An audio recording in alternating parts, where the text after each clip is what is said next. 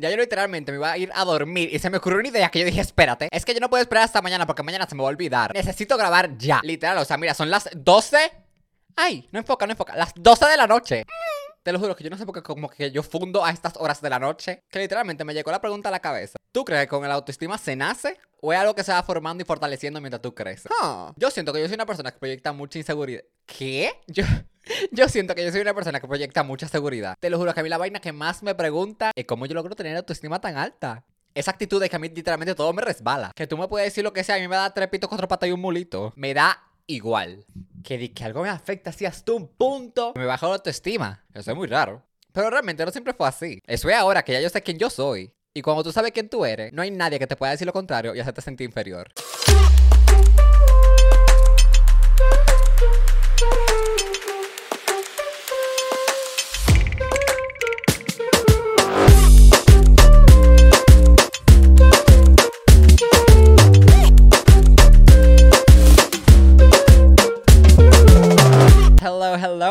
Episodio de Brincar Charco Podcast, donde hablamos de los ups and downs de ser una persona creativa en Latinoamérica, estar en tus vendas tratando de descubrir quién diablo tú eres, entre otras cositas que se me vienen a la mente. Pero como siempre, poniéndote de primero, tú vas a lograr fluir donde sea que te encuentres. And that's on period. Ay, el autoestima.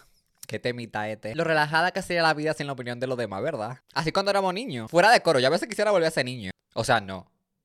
Pero sí, tipo sin preocupaciones ni nada, solamente viviendo la vida. O sea, si tú te pones a pensar, tú naces sin pena, siendo 100% your true self. Y es muy probable incluso que tú tengas historias de tu infancia, de cuando tú eras pequeño, que todo lo escuchas y tú dices, ¿qué? Yo estaba loquísimo. What the actual fuck? Yo creo que yo ahora no sería capaz de hacer eso. ¿Y por qué? ¿Por qué no? Si eso claramente te hacía feliz, ¿qué cambió? Se me descargó el celular. Espérate que estoy en una crisis. ¿Por qué ahora tú sientes que tú tienes que limitarte? La respuesta la gente. Cosas que te fueron metiendo en la cabeza que poco a poco hicieron que tú te minimizaras. Que tú te perdieras incluso tratando de buscar validación de tu alrededor. Yo creo que la forma en la que a ti te criaron y las experiencias que tú viviste de pequeño tienen mucho que ver con cómo tú piensas de ti el día de hoy. Esa imagen que tú tienes de ti. Si le damos para atrás, yo no sé si tú has escuchado que los niños son como esponjas, que literalmente absorben todo de su entorno cuando están creciendo. Y es muy probable que si tú te criaste en un ambiente donde te permitieron ser tú, te apoyaban en todo y te decían que tú eras bueno en lo que tú hacías, tú tengas una imagen muy positiva de ti. A diferencia que si tú creciste en un entorno donde a ti todo lo que tú hacías estaba mal, te vivían comparando con tu hermanito, que si con el primito, que si con el amiguito, el compañero de clase. Quizá la imagen que tú tengas de ti no sea la mejor. Porque si te repiten mucho una cosa, tú te lo comienzas a creer. Tú comienzas a dudar. ¿Será, coño, que hay algo malo en mí? ¿Será que yo tengo que cambiar y ser como fulanito para que me vaya bien en la vida? Y ese pensamiento puede ser muy peligroso, porque tú te puedes terminar perdiendo y cada vez metiendo más en un hoyo. En el episodio 2, que se llama Mi familia no me acepta, yo hablé que yo siento que viví, que me crié en ambos ambientes. De un lado de mi familia yo podía ser 100% yo y no se me juzgaba, sino que se me apoyaba. Querían que yo explotara esas áreas de mi interés, en las cuales claramente yo tenía cierta afinidad. Pero del otro lado, todo lo que yo hacía estaba malo, tenía que cambiar. Se me era cuestionado por la forma de pensar de ese círculo. Entonces yo vivía en una batalla de qué coño hago. Lo que pasa de pequeño es que uno no tiene los cojones de darse a respetar. Y obvio, o sea, como tú esperas que la gente te respete si tú no te respetas a ti mismo. A mí hay mucha gente que me mira y piensa que toda la vida yo he sido así tan seguro y firme. Lo que no saben es que todo comenzó faking it. Hasta que se hizo verdad. El otro día yo vi una entrevista que le hicieron a Anita y ella literalmente decía, la gente que tú ves que tiene más autoestima, que se ve más segura, más confiada de sí misma, es la que matan lacking it on the inside. Y literal. O sea, esa vaina me prendió un bombillo. Y me acuerdo de la primera vez, o el primer recuerdo que yo tengo de cuando me hicieron bullying por mi forma de ser. Que es que eso nunca se me va a olvidar. Ese niño nunca se me va a olvidar porque es pa' colmo. Es hijo de un cantante dominicano que estaba conmigo en el colegio. Que es que yo siento que el perfecto ejemplo es esta foto. Acuérdate que en YouTube está con video, por si tú lo estás viendo en otras plataformas y no estás viendo la foto. En YouTube está con video, mi amor. O sea que 20 para acá. O sea, mira, mira eso, por favor. Tú ves que yo siempre he tenido este brillo, este sazón. Y siempre hay alguien que te ve un brillo que te lo quiere venir a apagar. Oye, ese niño se le cogió conmigo como en primero de básica. Que si yo era gay, una mujercita, una niñita. Cabe destacar que yo tenía como 5 o 6 años. Yo ni siquiera sabía que era gay. Ok. Y era una vaina y fue todos los malditos días. Y un día fui y le conté a María Teresa de Calcuta. ¿Qué coño esto me está pasando? Y óyeme, wow. O sea, para que tú veas lo importante que cómo es la gente que te rodea. Que tú tienes en tu círculo. ¿Tú sabes lo que ella me dijo? Ella me dijo, la próxima vez que te diga eso, tú te agarras los huevos y le dices, mira, ven a agarrar aquí a ver qué es lo que yo tengo. A ver quién es la mujercita. Mira. Yo tengo impactrueno. Yo quedé impactrueno. Mami estaba creando a fighter. A strong man. En el interior, porque en el exterior, bueno, estamos críticos. Y yo cagado del miedo por dentro. Yo una vez se lo dije. Y otra vez, yo no sé qué fue lo que pasó, qué fue lo que él me dijo, qué fue lo que sucedió, qué acontecimiento. Que yo exploté. Y oye, para que yo explote, tú me tienes que estar zarando la vida fuertemente. Porque yo siento que soy una persona que tiene mucho control de sus emociones. Yo no soy una persona que, que explota así, de que tú me haces cling y yo exploté. No. Como que ya tiene que tener muchas cosas acumuladas para yo explotar y llegar a otro nivel. Que mi diseño me hizo algo. Yo no sé de dónde yo saqué tanta fuerza que yo le di el real etrayón, que había como mural, una pizarra, yo no sé qué era lo que había, que se rompió y de todo, del impacto. Yo, oh, I did that. ah, no, yo creo que fue que él me empujó, una vaina así. Cuando me estaba en eso jodiendo y yo le devolví con su trayón, porque algo que mami también siempre me dijo fue, no te quedes dado, si te dan, tú le devuelves para atrás. No uses la violencia, pero si te dan, no te quedes dado. Y yo, ok. Que ella siempre me decía, oye, a mí me pueden llamar de la dirección. Y yo voy a ir a donde la directora y le voy a decir, está buenazo. Fui yo que le dije que le diera. Óyeme, wow, ama, me quedaría un premio, de verdad que sí. Mira, se lo merece. Y obviamente, yo creo que después de esa, como que ya de, como que dejó su jodedera. Y como que todo se calmó hasta que yo me cambié de colegio en secundaria. Que ahí los comentarios volvieron otra vez. Y esta vez no era de un chamaquito solamente, no, mi amor. Era de cursos, de promociones, de generaciones. De secundaria completa. Hasta los niños más chiquitos que yo me, me, me decían mierda. Y yo no sé cómo, pero yo como que me daba cuenta que mientras más atención yo le daba al asunto, mientras más yo me veía como que preocupado, y eso, más atención le daba a la vaina, yo menos lograba que parara. Entonces llegó un punto que yo hice, yo me hacía loco, yo me hacía loco, mi amor, como si no era conmigo. Si tú no te ves como que te afecta, la gente va a dejar de joder porque tú no le estás dando la atención que ellos quieren. Mucha de esa gente lo que quiere es eso, la atención. Y claro, con esa táctica como que sí disminuyó la cantidad de comentarios. Pero yo quería que fuera al 100%, o sea, que esto se eliminara, que yo me dejaran en paz. Y en la época de los 15, mi amor, a mí se me metió en la cabeza que yo quería de que bajar de peso. Es una época muy tóxica, la verdad, que todo el mundo está como que en ese toxic environment, ese toxic mentality de que me tengo que ver súper pomposo. De que verme mi best para ese día, para esa fiesta, para ese momento y ya. Que yo veía que todo el mundo que bajaba de peso, como que la gente lo halagaba y yo no sé qué. Y era como que, wow, qué bien tú te ves. Tú estás bella, no sé qué. Y yo, oh esta es la vuelta. Esta es la vuelta para que los comentarios paren. Esto es lo que yo tengo que hacer para caerle bien a la gente. Óyeme, lo que la vaina que uno se mete en la cabeza. Estúpido. Que sí, estúpido, porque yo hice la vaina más estúpida del mundo. ¿Qué fue lo que yo hice? Yo me metí a Google. Ya tú sabes que tú te metes a buscar vaina en Google y todo, todo mal. Dije, dietas para bajar de peso rápido. Dietas Crash, que eran como unas dietas que estaban muy en tendencia en ese momento. Pero ¿qué pasa? Esas dietas incluso tenían un disclaimer que tú no la podías hacer por más de dos semanas. Porque eran demasiado estrictas. Y no sé qué. Ah, mi amor, adivina por cuánto yo la hice. Por casi dos años o más. Que ya al mes yo había bajado 30 libras. Y obviamente mi cuerpo y todo se veía diferente. Y para ese momento, adivina, los comentarios como que sí desaparecieron. Y yo dije, fuck, yes. Coroné, funcionó. Pero lo que yo no sabía es que mediante la pérdida de peso seguía sucediendo. Esos comentarios que se habían ido iban a volver, pero se iban a transformar en que a cada rato iba al curso, buscaba una psicóloga del colegio, preguntándome que si me pasaba algo. A que ya los comentarios no eran de mi forma de ser, de mi caminadito, de la forma que yo hablaba, sino de cómo yo me veía. Y yo, ¿qué? ¿Por qué? Not again. O sea, si no es una cosa, es la otra. Hasta que eso obviamente me comenzó a dar muchos problemas de salud. O sea, ya se había vuelto un hábito para mí que yo todos los días me desmayara. La sensación la sensación de yo desmayarme era algo normal para mí. Se convirtió en algo normal para mí. Incluso era normal que yo estuviera así sentado en una clase de lo más normal y de la nada la vista se me ponía negra. La vista se me ponía negra, yo no veía ni mierda.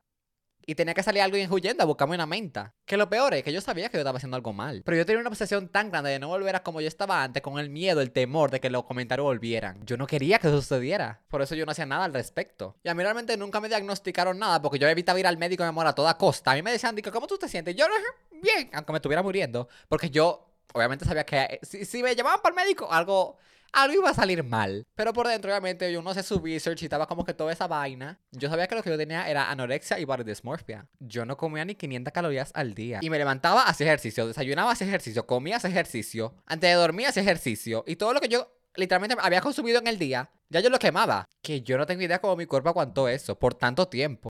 O sea, llegó un punto que yo estaba irreconocible. Yo perdí toda mi masa muscular. Tenía el verdadero culazo. También, mira, chupado. Ahora estoy más plano con una tabla de surf. Y coño, lo difícil que, que, que subir, subí culo. Ay, mi madre, eso cuesta. ¿Y todo para qué? La vez que yo la vi más fea fue recién yo mudado aquí a Costa Rica, yo creo. Que fuimos como que familia a un parque de diversiones, no sé qué. Yo me acuerdo que comimos en el parque y luego como que íbamos a comenzar a montarnos de nuevo como en los roller coasters, en las atracciones. Y en la que nos íbamos a montar era como que teníamos que subir mucha escalera porque era altísimo y teníamos que subir mucha escalera, altísimo.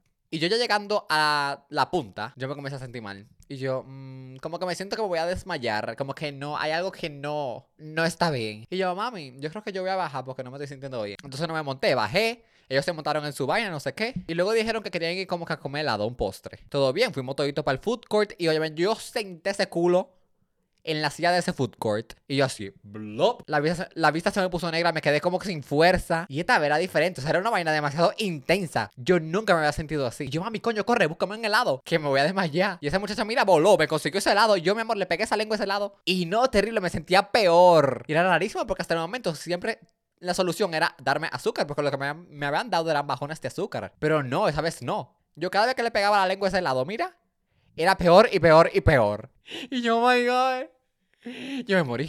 Yo me morí. Ya aquí, mi amor, me recogieron. Que a todo esto yo estaba acostado en el piso del fútbol, mi amor, con la pata para arriba, haciendo el verdadero espectáculo. Y es que no tuvieron que buscar una ambulancia y de todo y me llevaron como a un sitio que había de emergencia en el parque de diversiones para que se me pasara. Porque, fun fact, a mí no me pueden dar nada. Yo soy alérgico a casi todas las medicinas. Yo no puedo tomar nada. Los que son alérgicos a los AINE me entenderán. Que yo tuve que dejar que esa vaina, mi amor, se me pasara. Y yo duré rato que no veía nada. Yo veía negro. O sea, casi yo veo a Dios comiendo arroz. Yo dije, este es mi momento. Hasta que llegué. Fue horrible. Yo creo que la sensación más fea que yo he vivido en mi vida. Y fue como que, ya, eso fue como que mi toqué fondo. Mi realization moment es que coño, o sea, yo literalmente me estoy matando. ¿Y para qué? O sea, suena horrible, yo lo sé. Pero era, la verdad. Yo sigo haciendo esto por mí o por quién. ¿Para qué? Esto necesita stop. Ya. Tú tienes que saber que tú hagas lo que hagas, siempre va a haber alguien que va a tener una opinión o algo que decir. Tú tienes que estar seguro que tú estás haciendo las cosas por ti. Porque si no, después te va a pesar. Yo hubiese seguido con eso y probablemente yo no estuviera aquí el día de hoy hablando contigo. ¿Tú te imaginas? Tragedia. Que todo el cuerpo es un tema muy delicado. Yo sé que ahora hay mucho estereotipo de belleza. Pero yo no sé si tú te has dado cuenta. no sé, hace más daño tratando de perseguir uno. O encajar en ellos. Tú tienes que llegar a aceptar el cuerpo que tú tienes. Porque lamentablemente no hay otro. Es el que tú tienes. Si mi contextura por naturaleza es gruesa, yo no puedo esperar a verme como Bella Hadid o qué sé yo, un Roberto Gallego si tú eres hombre, por ejemplo. Porque mi naturaleza, mi forma de verme saludable, no es esa. Que yo sé que se relaciona mucho lo voluptuoso con algo malo, no saludable. Pero hay gente que es así, que su naturaleza es así. Que al contrario, si bajan de peso les da problemas de salud. Y viceversa, mucha gente que es muy flaca, que si sube de peso también le da problemas de salud. Porque no están acorde a su naturaleza.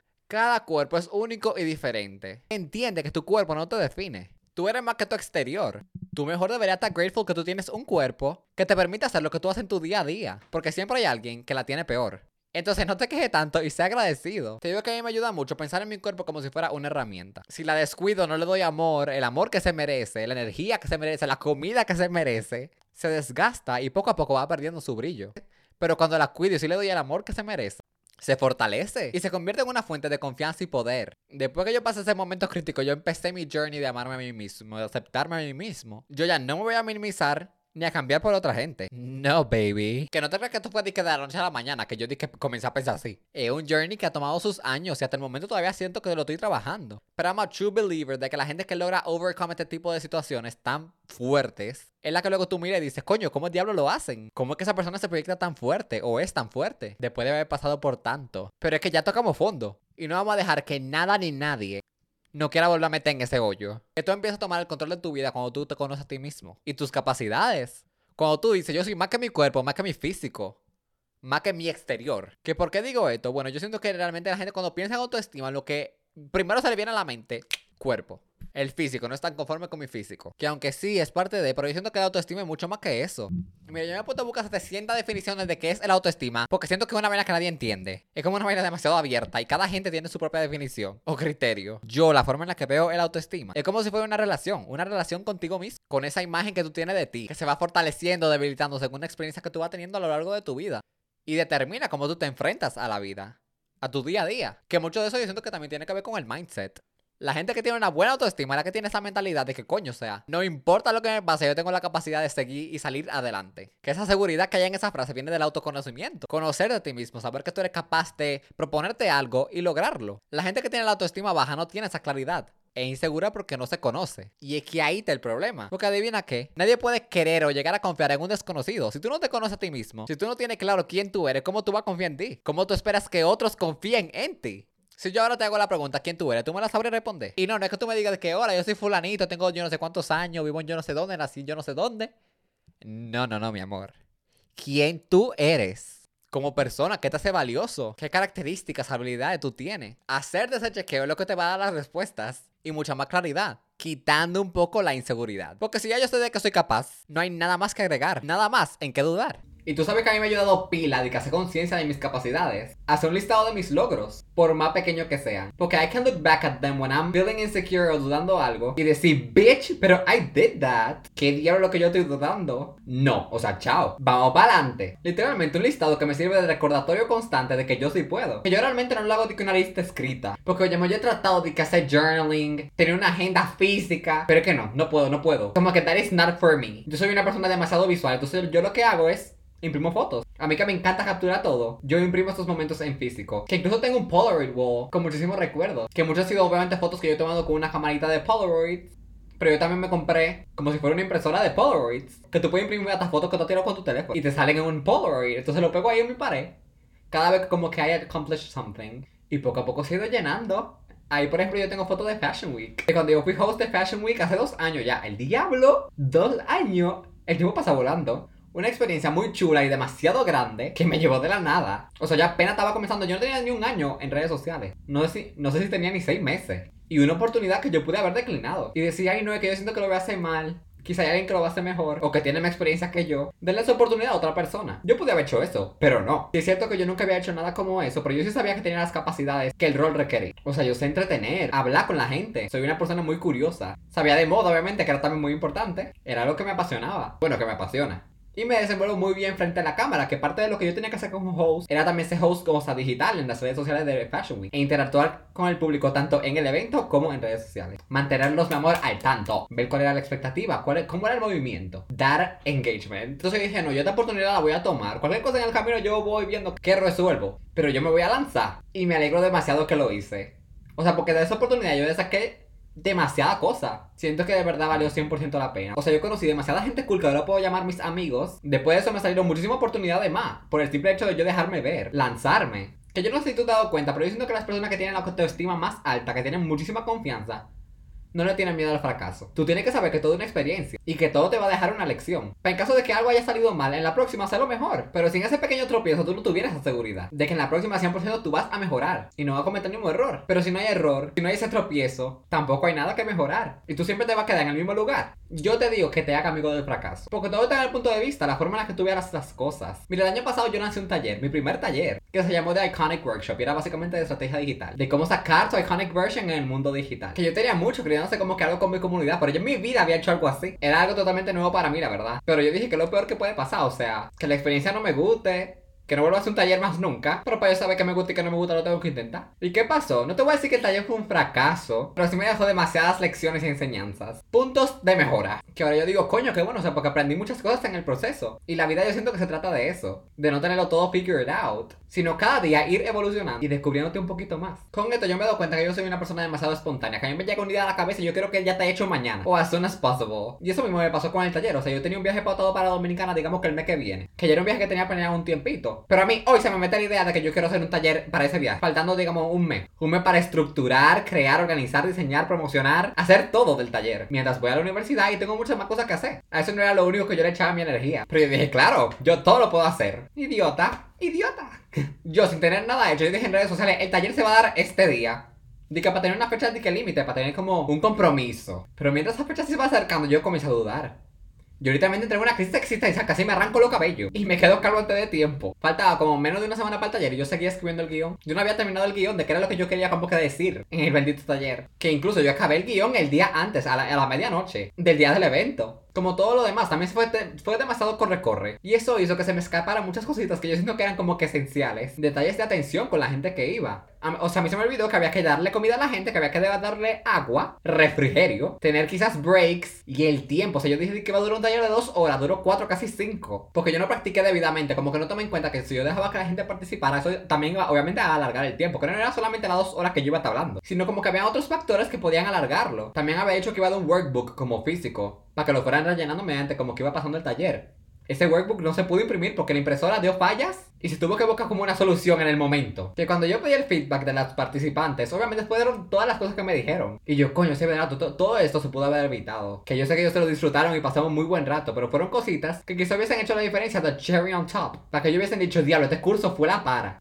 Yo siento que muchas veces se nos olvida ser realistas con los objetivos que nos ponemos. Y obviamente cuando las cosas no salen como nosotros queremos, o tenemos pautado, imaginado, no bajoneamos. Que tú dices, que diablo, yo no sirvo para esto. Pero no, no es que tú no sirvas para eso. No es que yo no sirva para dar talleres. Simplemente necesito un poquito más de preparación y organización. Que gracias a esa experiencia yo aprendí esa parte de mí. En este punto de mi vida, que yo soy universitario, de casi último año, que estoy casi comenzando tesis, estoy haciendo una pasantía, estoy haciendo un podcast, creando contenido, haciendo muchas cosas, yo no puedo a un taller y que todo te redie en menos de un mes.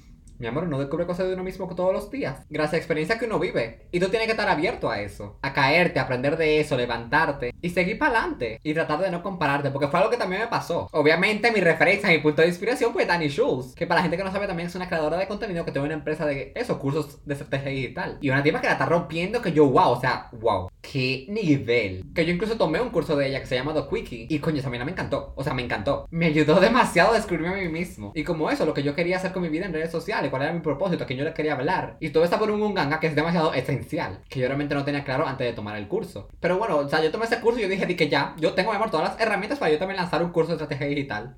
Mi amor, pero ¿en dónde? ¿En dónde? Si tú ni siquiera tenías un año en redes sociales, creo que tú estás hablando mierda. ¿De dónde tú estás sacando la información? Porque experiencia no hay, todavía. O sea, que yo hago un taller de estrategia digital ahora es muy diferente a que si yo lo hubiese hecho cuando yo estaba comenzando, que no sabía nada. Aparte de que yo siento que mi. Ay, ¿cómo lo digo? Mi boom en redes sociales surgió demasiado como repentino y rápido. Yo no tuve tiempo como para asimilar absolutamente nada. Yo realmente al principio no sabía qué diablo yo estaba haciendo. Yo solo estaba viviendo en el momento. Y con mucha incertidumbre también. Porque así mismo como tú subes rapidísimo en redes sociales, así mismo todo se te puede caer en y no blink of an eye. Que esa yo siento que también fue mi motivación de coger el curso. Como tratar de descubrir quién diablo yo soy, qué yo quiero hacer con mi vida, para generar un impacto y que eso no suceda. ¿A dónde llevo con todo esto? Mira, I lose my train of thought. ah, la comparación. Entonces, sí, cuando yo hice el curso, yo tenía también como que muchas expectativas de que tuviera de que un same level of success como los cursos que tiene Danny Schultz. Pero es que yo no me puedo comparar con Danny Schultz. Estamos en etapas de la vida muy diferentes, tenemos caminos muy diferentes y experiencias muy diferentes mi vida, por más que yo intente replicar paso a paso lo que ya he hecho con la suya, nunca va a ser igual. Porque cada persona tiene una historia única por detrás, más de lo que tú ves en una simple pantalla. O sea, yo me estaba comparando con una persona que ha pasado ya por un divorcio, me lleva casi 10 años, se ha mudado mucho de país, ha tenido que comenzar de cero muchas veces, es mujer, yo soy hombre. O sea, ¿tú me entiendes? O sea, que se realiza. Tú sí lo puedes tomar de inspiración y de motivación. Para decir, coño, si esta persona está logrando estas vainas, ¿por, qué yo no puedo? ¿Cómo puedo trabajar? ¿Qué puedo hacer? Para obtener un logro similar desde mi realidad. Importante, desde mi realidad. Nunca esperando tener la misma facilidad o camino que la otra persona, porque es que no lo voy a tener. Entonces uno se frustra bastante por eso. Pero eso es lo que tú tienes que entender. Ahí yo siento que es donde fallamos cuando nos comparamos. Que bueno, que yo ahora que me metí a hablar de Danny Schultz y todo este mundo de redes sociales, pasa mucho también en redes sociales. Mucha gente que ahora quiere ser creadora de contenido y se pasa viendo videos en TikTok de gente que supuestamente te dice cuál es la receta para tú crecer en redes sociales. That's fucking bullshit. Entonces tú te frustras y dices, las redes sociales no son para mí. Porque nada de lo que me dicen que yo estoy haciendo está funcionando. Simplemente las redes sociales no son para mí. Soy malísimo en eso. Y no, siento que también pasa mucho como con las penas de crecimiento personal, libros y eso que hay, que la gente como que le encantan. Que no es que yo estoy diciendo que sea un disparate. Pero el punto de vista en que lo ve la otra persona tratando de replicar la misma historia, quizá no es la correcta. Para mí la forma correcta de tu ver la vida de otra persona es utilizarla de inspiración, de motivación, como te dije anteriormente. Entendiendo que lo que le funciona a la gente no necesariamente te va a funcionar a ti. Entonces no te frustres, simplemente cambia tu mindset. Y en vez de estar tratando de replicar una historia, crea la tuya. Crea tu propia metodología en base a quién tú eres y tu experiencia. Que todo esto comienza conociéndote a ti mismo. Que yo sé que es difícil hacer esa pregunta, pero si tú no sabes quién tú eres, pregunta. Si se te hace difícil ponerlo en palabras, tú te bloqueas cuando tratas de pensar en esa pregunta. Pregunta. Algo que tiene la gente con baja autoestima, que es insegura, es que constantemente se está comparando y sintiéndose inferior. Porque están demasiado preocupados de su alrededor. Que se olvidan, no tan aware de sus fortalezas, sus logros, el impacto que están teniendo. Pero quizá hay gente de tu círculo que te lo puede recordar. Y tú dices, coño, pero es verdad. Am I dumb? I am that bitch. Yo sí soy bueno en esto, esto y aquello. Que de ahí recae lo importantísimo que es la gente con la que tú te rodeas, tu círculo, la gente que tú tienes cerca. Porque puede haber gente que te alienta a avanzar y otra que te jala para atrás. Ayer, ayer creo que fue que me parece como un reel o algo que decía. Si tú miras a la persona en tu círculo y tú no te sientes inspirado, tú no tienes un círculo, tú tienes una jaula. Óyeme, yo quedé.